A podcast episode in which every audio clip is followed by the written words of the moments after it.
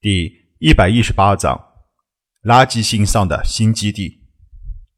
变异兽暴动使得垃圾星上本就为数不多的人口数量猛减，十有八死。如今的垃圾星上只有大约二十多万人，这可以说是垃圾星上从未有过的最低人口基数。如果事先让领地内的所有战士驾驶着运输舰过来，将这里的所有幸存者带回也不是难事。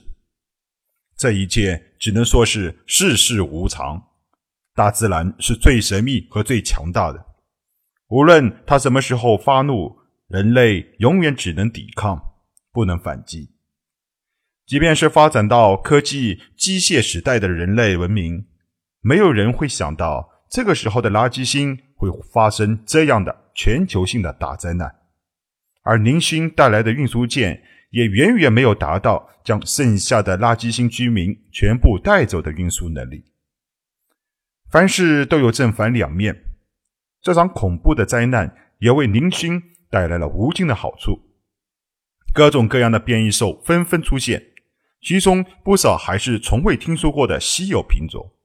以目前的变异生物的价值来看，这些变异兽在外界可都是无数的宇宙币啊！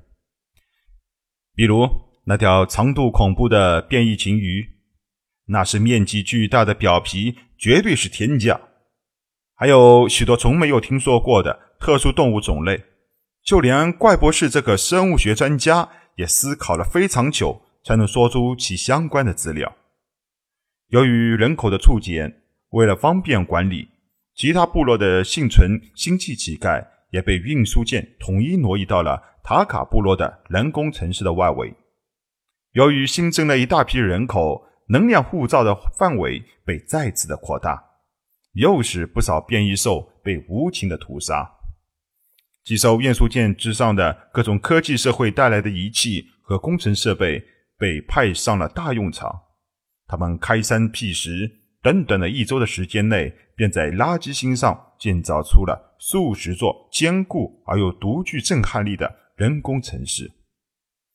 几座来自六星领地的生产炼铁高炉在垃圾星上平地而起，对垃圾星上低级钢板进行再次回收利用。虽然回收之后凝练出来的钢板跟外界科技社会的那些楼房和钻戒用钢硬度差距很大。但绝对是垃圾星历史上最优秀的钢板。这些原本在 A 级的钢板，经过再次凝练之后，普遍上升到了 B 杠五级以上，甚至有一批 B 杠幺系列级别的报废钢板，已经有达到了 B 杠八级的迹象。要知道，这个强度的钢板已经勉强可以用作高层建筑材料使用。塔卡部落的人工城市周围有数座小山围成的大盆地，方圆十几里。利用带来的仪器，将其建设成为一座大型的地面生态系统。这里将会被建成一座大型生物尖端科技研究室，同时它也是一座完全模拟科技社会城市构造的人工城市。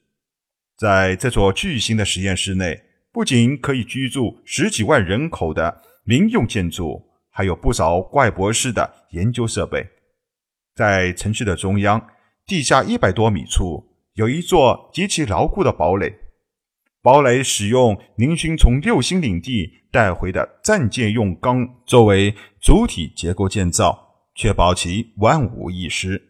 这座堪称垃圾星上最牢固的堡垒中。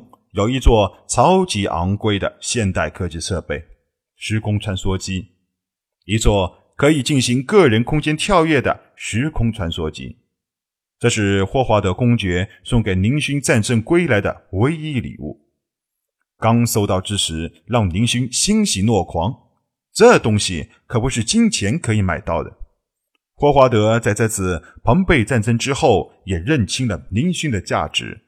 对宁勋背后的神秘人物更加的感兴趣，始终认为这次战争宁勋能够逃脱流星帝国的围剿，甚至庞贝帝国的反败为胜，都和宁勋的背后支持者有着密切的联系。因此在宁勋身上也算是下足了血本。有了这座时空穿梭机，宁勋便可以随时返回和来到垃圾星，不必在太空旅行中耽误太多的时间。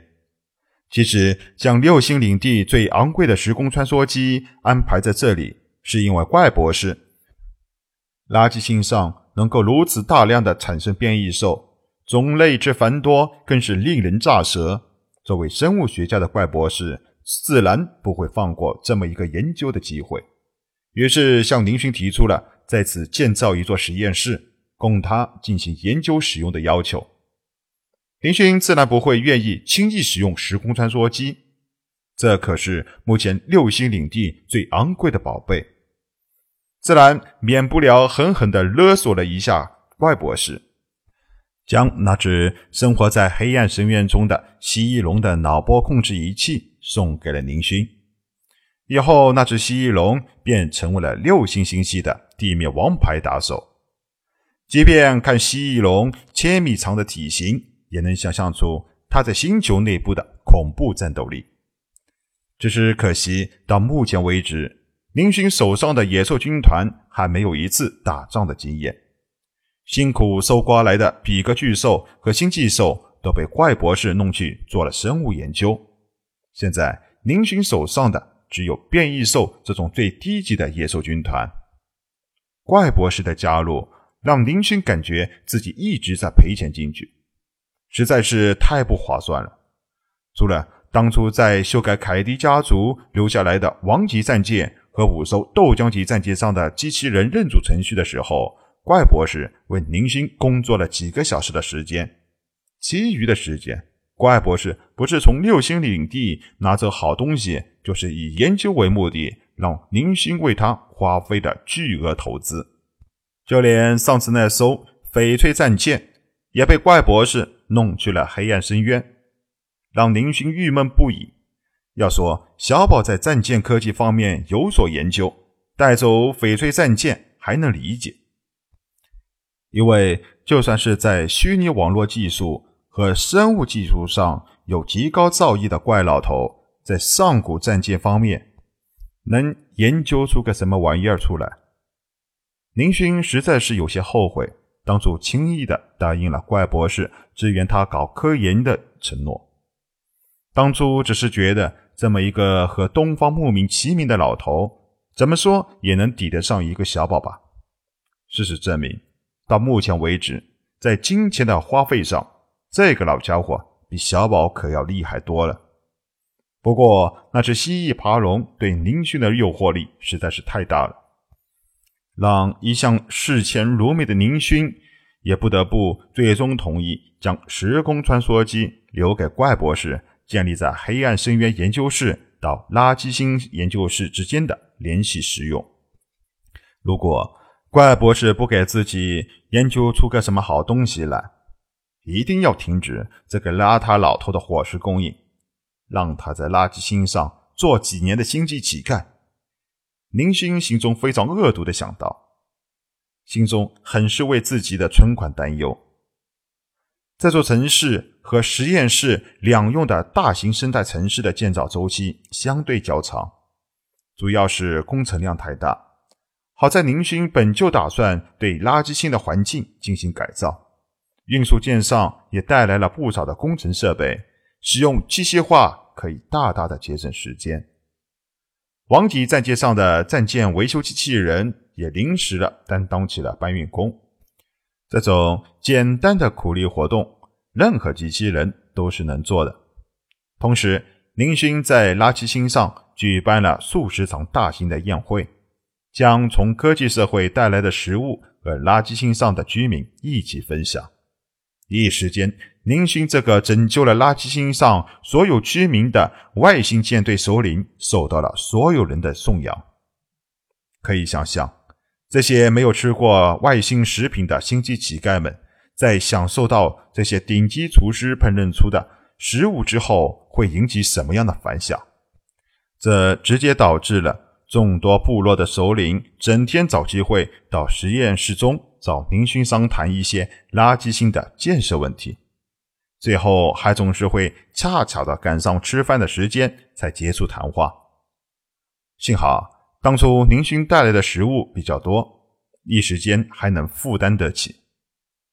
在垃圾星上，所有人享受这些美食一周之后，大家对垃圾星上的那些食物都产生了厌倦的时候，宁勋突然向众人提出，在垃圾星的大型实验室中大规模的种植外星植物的事情。并且向所有人分发了外星厨具，让每一个星际乞丐都能永远吃上这种美味的食物。这一想法自然没有人去反对。一时间，所有的部落都向林勋提出获得种子和种植技术以及相关农业设备的想法。林勋看到时机成熟，最终宣布了一条早已拟定好的公告，邀请所有的部落。进驻新的人造城市中，里面有非常先进的防御系统，还有强悍的攻击武器，可以确保所有人在里面不受到伤害。进驻人造城市中的居民可以获得一片与外籍科技社会相同的住房，同时还能拥有一套现代化的生活设备。进驻人工城市之后，原有的部落划分将会取消，分成小区式管理。每一片小区一万人，共同推选新的区长。每区可以获得五十部机器人为自己工作，两架太空战舰，一部星球内部使用的运输舰，以方便发展。人工城市完全自给自足，有钢铁凝炼厂可以制造钢材，一条低级的悬浮车生产线，各种小型生活用品制造厂，完全适宜人类生存用的环境设置。任何变异兽都无法攻破的防御护罩，更有上百部自行机器战士保护所有人的人身安全。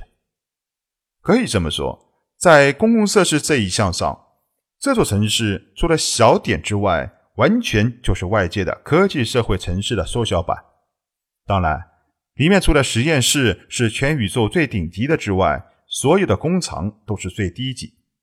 毕竟现在的六星领地实力也不怎么样，目前也仅仅能够弄来这种低等级的设备仪器。公告刚刚发布，几乎所有的部落都立即向宁勋表示愿意接受这一计划。没有人愿意生活在原先那种随时都有可能面临死亡危险的环境下，所有人都盼望平安的生活。这么好的条件，只有傻瓜才会拒绝。仅仅的两天时间，所有人都进驻了新的城市中。刚刚建造完毕的人造城市顿时热闹起来。除了最中心的大型实验室，到处都是人们忙碌工作的情景。和有了新家的垃圾星居民一样，林勋现在也是忙得焦头烂额。人类的事情办完了，变异兽方面还需要好好的处理一下。本集播讲完毕，欢迎收听由主播奔向地平线露露的科幻小说《星际乞丐》，后面的内容将会更加精彩，敬请期待。最后，恳请各位听友能够为主播的有声小说点赞，谢谢大家。